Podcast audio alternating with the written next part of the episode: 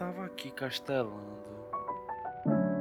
Sobre rapadura. Mas, porra, rapadura? Tu vai passar 15 minutos falando de rapadura? Meu amigo, eu nem comecei o programa ainda e você já tá enchendo o saco. Puta que te pariu, deixa eu molhar o bico, porra. Confia no trabalho. Sabe que eu dou cada volta foda, mas chego lá. Tristeza.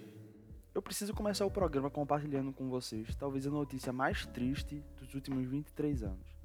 A rapadura não é de origem nordestina. Há divergências sobre a origem ser em Açores, que é um arquipélago português, ou nas Ilhas Canárias, que é um arquipélago espanhol, lá por volta do século XVI. Para facilitar o processo de transporte, eles pegavam açúcar e transformavam em tijolos de rapadura, porque durava mais tempo desse jeito e era mais resistente às mudanças climáticas. Os otários estão reunidos para fazer um podcast. Ó, oh, estão prestando atenção mesmo. Olha aí, tá tudo pronto para começar a reação. Vamos ver como se faz uma rapadura? Eu vou mostrar para a moçada como fazer uma rapadura bem gostosa pra tu comer. Eu vou mostrar para a moçada como fabricar aquela rapadura top pra tu papar. Primeiro corta a cana, mas é se queimar. Depois tu pega e vai pro engenho levar. Você vai ver, fazendo tudo com carinho vai acontecer.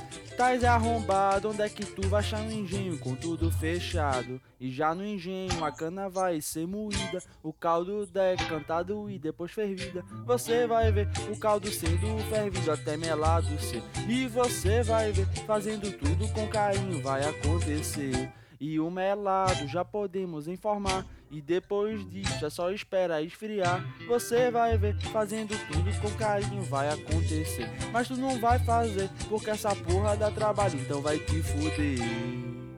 Tamo em lockdown, meu patrão. Que porra de fazer rapadura. Beleza, agora que tu sabe fazer rapadura e com certeza vai atrás disso, temos que concordar que rapadura é duas pra caralho e é literalmente impossível você conseguir comer um paralelepípedo inteiro. Não importa quem você seja ou seus costumes, você não consegue. É humanamente impossível. Por esse motivo, eu quero te apresentar a rapadura por uma nova faceta. A rapadura enquanto agente do controle e da negação do exagero. Mas antes disso, eu quero trazer o pensamento de um caba foda, Clóvis de Barros Filho, que é doutor em Ciências da Comunicação pela USP e host do podcast Inédita Pamonha. E o que eu quero falar é justamente relacionado ao nome do programa dele. A história original é sobre pamonha, mas eu vou adaptar, porque eu sou artista. E artista não copia, artista se inspira. Vamos imaginar, fecha o olhinho e segue a voz do pai. Chegamos ao inverno, é julho, lá pro meio do mês, e tu decidisse da forma mais atrasada possível que vai pro Festival de Inverno de Garanhuns. Ver shows na chuva, no frio do caralho. Mas tu não se preocupa, afinal de contas a cachaça é garantida. Além disso, lá tu pode fumar, já que não vai ter ninguém conhecido por perto. Tu sai de casa com o em mãos, 30 conto na carteira e a identidade. Tu sabe que não precisa de mais nada, é uma pessoa completa só com isso. Para pegar o primeiro busão e descer no derby, onde tu vai rumar destino ao famigerado Festival de Frio. No que deve ser o único ônibus tombado do mundo, tamanha velhice do desgraçado. O caminho é tranquilo, exceto pelo ininterrupto odor que exala do banheiro, desde que o último arrombado saiu de lá. Aí já quase chegando no destino, deve ser umas 18 horas, tu se impressiona como o motorista ainda não cochilou com esse barulho de chuva gostoso. Rapidamente o farol joga a luz numa placa, então em meio à desorientação provocada pela incidência repentina de uma forte luz no ambiente escuro, surgem as palavras Rei da Coxinha a 5 km. Automaticamente você começa a salivar e fica apreensivo. Será que essa porra vai parar lá? Da forma mais vagarosa e sofrida possível, passam-se os 5 quilômetros e o ônibus para. As pernas formigando, as pessoas se levantando, o banheiro já inutilizável, o coração acelerado, mas nada disso importa. Vai rolar coxinha. Assim que a porta abre, o cheiro de fritura domina o ônibus. Se fosse venenoso, seria a morte mais prazerosa do mundo. Tu entra no restaurante e pede uma coxinha. Cada mordida é um orgasmo come com serenidade, sentindo todas as nuances daquela fritura perfeita. Então tu pensa, se essa coxinha me fez tão bem, eu tenho que seguir sentindo essa sensação deliciosa. Logo pede a segunda, ela chega na barriga e já tem outra lá. Taxa glicêmica já está mais baixa, mas entra bem. Vai pedindo coxinha atrás de coxinha, chega na sexta e é um martírio desgraçado. Aquela mesma comida que te deu a sensação de tomar uma Heineken trincando no dia mais quente do ano, te fez sentir como tomar uma skin quente numa noite solitária.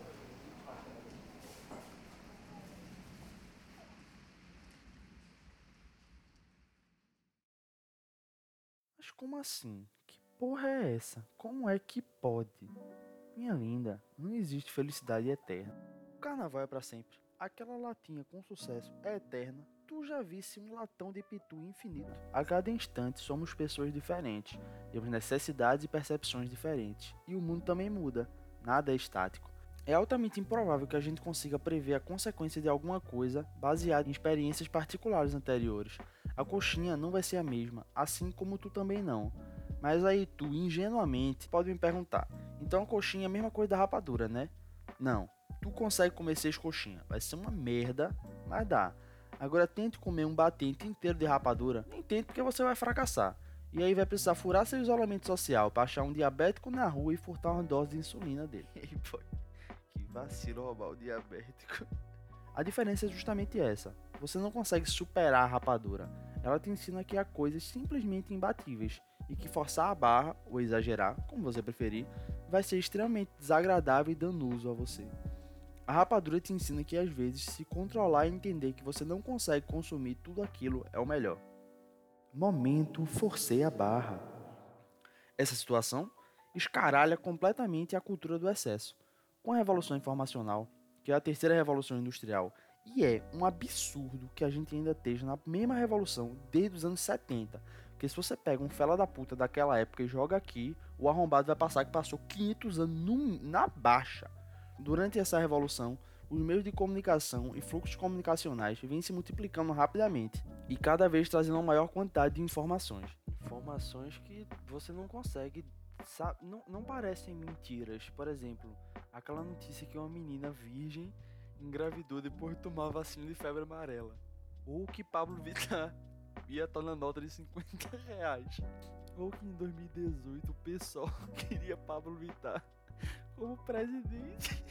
As tecnologias avançam e a cada dia toda essa caralhada de coisa fica mais acelerada e querendo ser mais conectado, ágil e instantâneo. Isso acaba tornando as relações físicas mais efêmeras e fugazes, o famoso gozou falou, potencializando cada vez mais um hiperindividualismo. Com isso tudo, tu acaba querendo ocupar teu tempo para estar tá sempre atualizado e produzindo, já que a sociedade não para, é 24 horas e 7 dias por semana. É que nem a diretoria do esporte roubando como se não houvesse amanhã. Retro. Momento, citei um livro. No livro 24 por 7, Capitalismo Tardio e Fins do Sono, de Jonathan Crary. Jonathan Crary. Jonathan Crary. Jonathan Crary. Eu prefiro Jonatas. Ele fala exatamente sobre isso. Que a sociedade nos cobra uma produção sem fim, sem intervalos. Onde você larga do trabalho, vai para casa e tem que fazer um home office em casa, que é meio que obrigatório. Senão tu vai acabar ficando para trás e perdendo aquela promoção que tu tá correndo atrás há uns aninhos. Segundo o autor, a única coisa que nos separa de uma produção literalmente ininterrupta é a necessidade de dormir, o sono. Esse que é fundamental para que a gente consiga fazer qualquer porra, parece uma ameaça constante à produção perfeita. Tanto que há muito tempo o Departamento de Defesa dos Estados Unidos tenta desenvolver o soldado perfeito, usando o pardal de coroa branca, que é um bicho que consegue passar até 7 dias sem dormir. Puta que pariu, os caras estão há anos estudando porra de pássaro pra inventar rebite. Ou seja, isso seria transpassar a última barreira que nos separa da produção constante. Sabe aquela frase motivacional da Armar Fuleira? Estude enquanto eles dormem, trabalhe enquanto eles se divertem, lute enquanto eles descansam. Depois, viva o que eles sempre sonharam. É uma babaquice sem tamanho. Com toda essa caralhada de informação, e tendo que estar a par de tudo o tempo todo, não sobra tempo para reflexão, que é uma das coisas mais importantes na vida de um ser humano saudável, na minha humilde opinião. Aí tu fica o tempo todo o quê? Vendo história de Nido Badoc, daquele caba dançando que é bom demais, algum ministro falando uma atrocidade, e é bom aproveitar os ministros enquanto ainda tem algum. O mais foda disso é que sem a reflexão, com a cultura sendo de massa, o que é que rola com a população? Exatamente, meu anjo sem asas. Massa de manobra. Sem a reflexão não tem criticidade. Você só vai vivendo e consumindo o que chega. Vive para se atualizar e se atualiza para viver.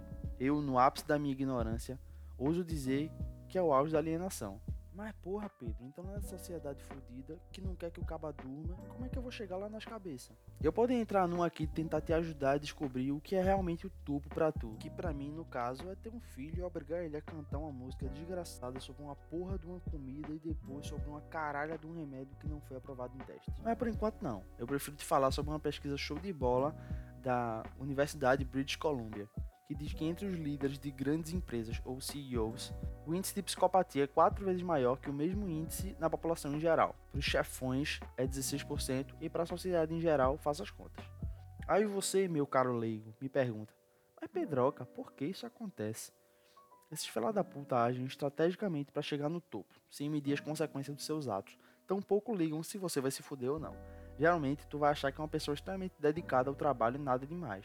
Mas essa galera mente sistematicamente, arruína a carreira alheia, frauda a contabilidade, elimina a concorrência, tudo para alcançar o objetivo maior que é estar tá nas cabeças. Geralmente o psicopata é uma pessoa sem empatia, por isso que ele faz o que ele faz cagando e andando pros outros. Ele não costuma aceitar um não como resposta, mas não daquele jeito batalhador, de um jeito doente mesmo, de ir até os últimos limites para conseguir o que quer. Geralmente isso vem com uma habilidade sedutora fodida, conhece Sheldon, uma manipulação invejável e um carisma que é só o meu papai. Neles não existe o senso de empatia e equilíbrio, como eu já disse. Se tiver que foder 200 pessoas para chegar no objetivo, essas 200 pessoas vão tomar no cu. Entendi. Então se eu chegar no topo, eu sou um sociopata, né? Porra, então tu não entendeu. Tu pode chegar no topo sendo uma pessoa normal. Vai ter que abrir mão de muita coisa, mas dá. O ideal mesmo é encontrar um equilíbrio. Não ser passivo a tudo e a todos, senão as pessoas vão atropelar você e cagar na sua cabeça, nem ser a pessoa que atropela todo mundo e caga nos outros. Você tem que andar pela calçada, papai. Oxi, tá trabalhando no Detran? Convém, malandramente, te apresentar a doutrina do meio termo. Aparecida no pensamento grego, uma alegoria essa doutrina é a história de Ícaro. Mas é chata. É aquele menino que voa com as asas de cera, sobe demais, derrete, cai na água e morre. Chato. Mas isso não é só coisa de grego, uma caralhada de gente fala disso. Budista, taoísta, judeu, São Tomás de Aquino, no islamismo, no hinduísmo, no mundo árabe. Com certeza Cardinal já falou um negócio desse. Aí no meio eu misturei região com religião, com gente, misturei. Eu sou uma pessoa sem respaldo algum, me deixa. Vou dar uma explicada mais geralzona do que essa doutrina do meio termo. Geralmente o caminho correto fica no chamado meio termo feliz, aonde tu não pende nem pro lado nem pro outro sempre estando em harmonia para não absorver os pontos fracos de nenhum dos dois lados. Na visão aristotélica, Aristóteles, para exemplificar, a coragem é uma virtude, mas se tu exagerar, ela vira imprudência. E a falta dela é covardia. Entendi. É tipo quando o coleguinha chama para ir no antigo. Aí se tu ficar com medo porque é perigoso, que Recife não é perigoso, tu é o covarde. Tem que ter coragem para ir, mas se tu for ficar de otário com o celular no bolso, aí é imprudência. Entendi. Essa galera toda de diferentes crenças, épocas e religiões geográficas dizia basicamente a mesma merda. O equilíbrio é o melhor caminho, o mais saudável e o mais gratificante. Aí tu me pergunta, e a rapadura, macho? Será a rapadura o símbolo maior de equilíbrio em que você não consegue transpassar os limites? Não. Isso aí tem que ser uma escolha sua, é uma opção consciente. A rapadura é imbatível. A coxinha é uma opção. Você consegue vencer a coxinha, mas vale a pena? Tem por que vencer essa batalha? Antes de qualquer coisa. Nem é para ser uma batalha. A coxinha é uma felicidade momentânea que tu opta por prolongar e caga. A vida da gente é uma busca infinita por esses instantes felizes. E como eu já disse, estamos sempre mudando e os objetos e situações que nos levam a esses momentos de excitação máxima também. Eu só quero que tu leve uma coisa desse programa em relação ao teu trabalho.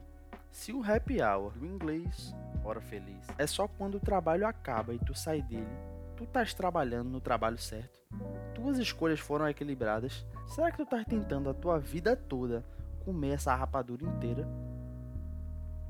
Você aí, mande esse programa pro Rei da Coxinha que vai que rola um agrado pro pai.